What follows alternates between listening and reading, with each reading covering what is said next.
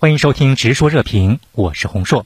通过特朗普他发布的这些特赦名单当中，看到很多都是他亲信。其实整个的这个呃特赦办公室已经是形同虚设了。您怎么来观察？首先要知道美国总统的特赦权是哪里来的？嗯啊，它是美国宪法第二条啊，或者叫第二章吧，赋予总统的一个近乎于无条件的权利。所以我们看到司法部虽然有一个叫特赦检察官办公室。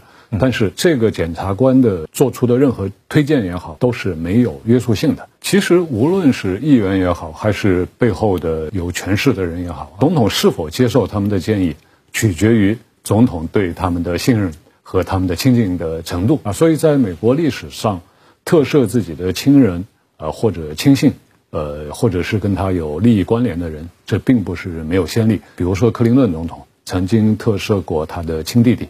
啊，虽然那个他弟弟已经那个刑期已经满了，他还是给了他一个特赦啊。当时这个也是争议很大的。嗯，那么如果说呃这种特赦里面要产生这样或者那样的问题，那就不是总统个人的事儿啊，这是一个制度设计的问题，就是这个制度本身对总统的特赦权没有限制啊，导致了他几乎任意的去赦免。民众的这个反弹的声音有多大？就每一届总统都这么干的话。你应该说，美国人对这个制度设计本身，呃，意见并不大。当然，对某些个案啊，比如说当年克林顿特赦他的亲弟弟，啊，包括现在这个特朗普特赦了几个臭名昭著的杀人犯，啊，这个这个确实引起的反弹是非常大的。而且，正如主持人已经说的，不仅是在美国国内，而且在呃国际啊，都引起了强烈的反弹。因为这几个人涉及的犯罪，已经不仅是。呃，严格的说，不仅是美国国内的法律所认为的犯犯罪啊，从国际法的角度来说啊，也是重大的犯罪。嗯，陈先生，您观察整个他赦免的六十几人，包括赦免，包括减刑也好啊，这个名单，你有什么样的观察？第一类就是和通俄门相关的，对于这一批人的赦免，可能也是想和他自己的选民有一个产生一个互动。为什么这么说？让一些他的选民觉得特朗普他是有担当的，去反抗。美国国内的一些 deep state 所深层政府在迫害我们这一批人。第二类人就是他特赦了两个人，里面是边境的移民执法的特工。他其实也是在向选民去表达一种看法，就是我四年以来一直在加强对移民的监管。其实都在围绕着当初的那个承诺。对对。第三类就是一个刑事司法改革的相关的一批人。嗯，特朗普二零一八年十二月份签署了刑事司法改革的法案。这也是他四年公当当执政当中的一个比较主要的一个功绩。这次名单当中也有一些是因为贩毒啊或者非法执枪的一些人，但是他们是支持刑事司法改革的，所以特朗普也是对他们这种人或者一种回馈回回报。嗯。最后一类就是黑水公司这一批。根据美国法院的一个啊未公开的文件显示，就是美国司法部正在进行一个调查，就是秘密游说计划正在调查这个事儿。特朗普立刻发推说这是个假新闻啊！到底有没有这样一个计划？您觉得？这么大批量的一个赦免名单，这个赦免的行为来看，我觉得是可能存在这么一个事呃事件，因为游说就是他们的一个惯常的做法，是惯常做法，可能存在。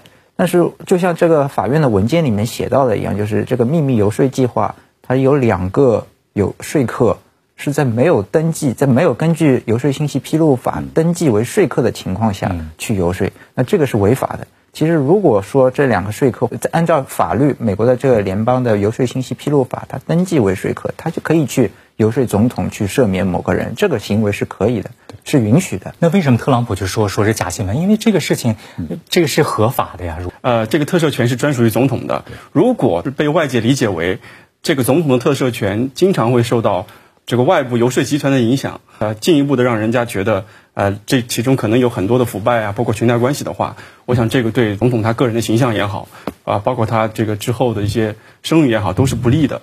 就是他一定要向外界表明，这个总统呃是呃这这个呃特赦权是专属于总统的，他不会这个呃受制于外部的因素去做这个决定。嗯。那其实特朗普目前也在面临一个很撕裂的状况。一方面就是关于特赦这件事情上，有的这个国会议员就对他进行一些喊话，跟他站在一起，说可以特赦一些人。另外一些呢，就说你特赦的都是你的亲戚哈，双方也是吵得不可开交。那您怎么来面对在这件事情上美国国会当中的这种撕裂？我觉得特朗普执政之后，呃呃，在共和党内啊，其实有相当一部分人对他是存在啊看法的。嗯啊，我们在这个特朗普执政伊始都在讲，特这个共和党呢也出现了分裂。那么虽然这个随着特朗普的这个啊四年执政下来啊，很多人说共和党可能在特朗普化啊，特朗普对于共和党的影响力越来越大。嗯啊，但是在当下我们看到这个大选结果出来之后，呃，好像有越来越多的共和党人。又再一次的想要跟特朗普拉开距离，所以我想背后最根本的还是共和党内出现了分裂啊，就是特朗普背后他仍然有相相当多的党内的支持者，但是同时他的反对者也开始站出来啊发声，嗯，是这样一个情况。好，一方面就是围绕这个特赦，大家说你这。呃，走后门啊，把你的亲戚们都给特赦。对，一方面也是对他想要推翻大选结果，这些国会议员们也是对他多有不满，不愿意跟他站在一起。对，那特朗普这个时候他会怎么来把控这个国会呢？